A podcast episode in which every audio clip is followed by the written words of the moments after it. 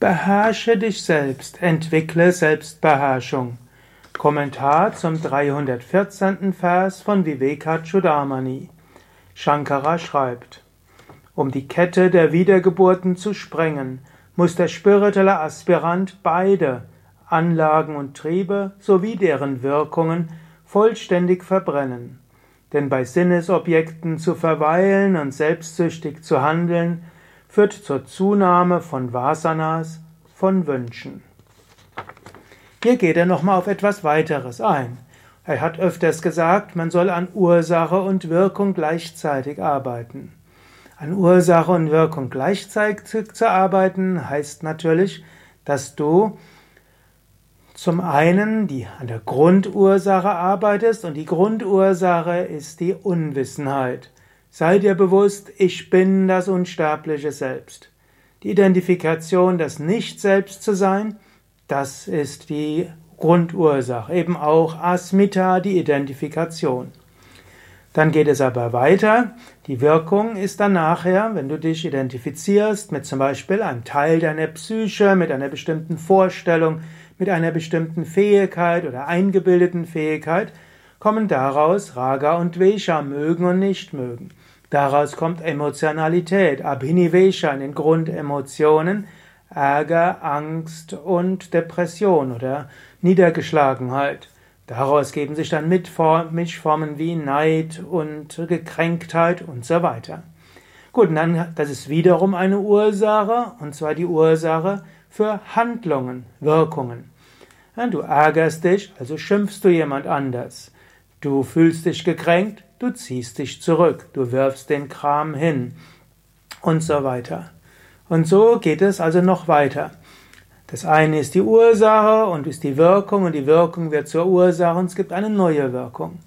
Und Shankara empfiehlt hier, arbeite an allen, auf allen Ebenen. Zum Beispiel angenommen, du weißt, du bist jemand, der dazu neigt, schnell den Kram hinzuwerfen, wenn es schwierig wird. Shankara würde sagen, zunächst einmal, finde heraus, in welchen Situationen wirfst du den Kram hin. Dann überlege, welche Emotionalität ist dabei. Wenn du die Emotionalität hast, Abhinivesha, dann werde dir bewusst, was hast du denn für Erwartungen gehabt, Raga und Vesha. Dann werde dir bewusst, welche Identifikation steckt dahinter. Dann werde dir bewusst, du bist nicht das, womit du dich identifizierst, du bist das unsterbliche Selbst. Und wenn du das so weit erkannt hast, dann entwickle eine Strategie. Erstens, mache dir bewusst, ich bin das unsterbliche Selbst. Zweitens, mache dir bewusst, ich bin nicht diese Identifikation. Drittens, diese Emotionalität ist ein Hindernis, ich will sie überwinden. Viertens, diese Handlungsweise ist meiner nicht würdig, ich werde anders handeln. Es kann zum Beispiel sein, dass du dich öfters engagierst für eine gute Sache. Du engagierst dich für einen gemeinnützigen Verein und du meldest dich als Freiwilliger. Dann wird irgendjemand anders dir vorgezogen und dieser andere bekommt mehr Lob dann sagst du, mach doch euren Kram alleine. Oder jemand gibt dir ein Feedback und sagt, das hast du nicht so gut gemacht. Und du wirfst alles hin. Werde dir dessen bewusst und vor allen Dingen, wenn du feststellst, sowas geschieht öfters mal, dann sei dir erstmal bewusst, aha, das ist die Situation, wo ich den Kram hinwerfe.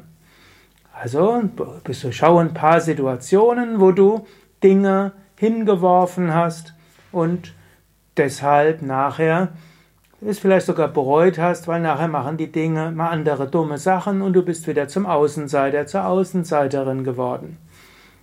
Dann sei dir bewusst, aus welcher Emotionalität heraus habe ich es gemacht. Ärger, Angst, Niedergeschlagenheit. Dann sei dir bewusst, was hast du eigentlich erwartet, was sollten denn die anderen machen. Vielleicht hast du erwartet, dass die freundlich und zuvorkommend sind, dass sie dich loben, dass sie dich zum Essen einladen, dass sie ein Gespräch anfangen, dich mit einbeziehen und so weiter.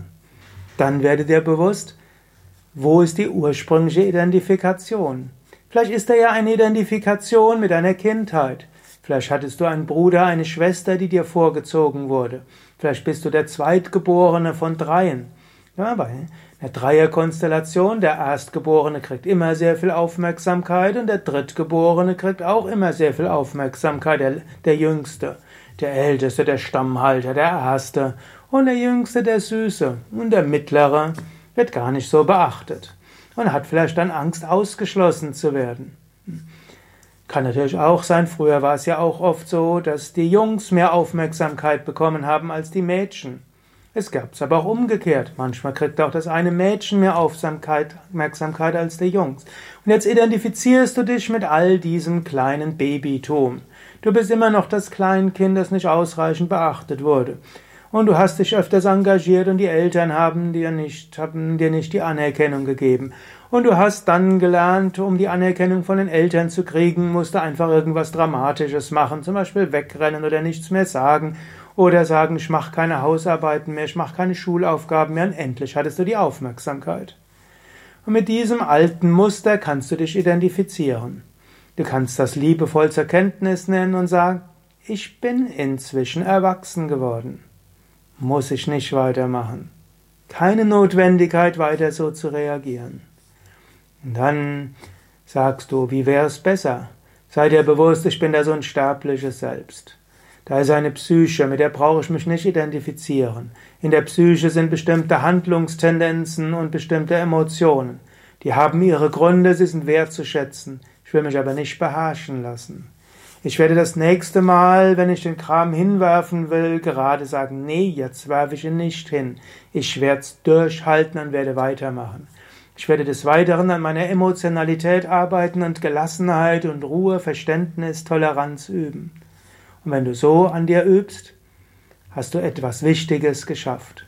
So arbeite auf allen Ebenen. Die Urursache, die Unwissenheit, die Urursache oder die Ururursache, die Unwissenheit die Ur-Ur-Unwissenheit, die Identifikation, die Ursache, die Emotionalität und dann die Wirkung, die Art des Handelns, die nicht angemessen ist. Überlege selbst, woran willst du arbeiten, um zur höchsten Erkenntnis zu kommen, zur höchsten Verwirklichung, zu deiner wahren Natur.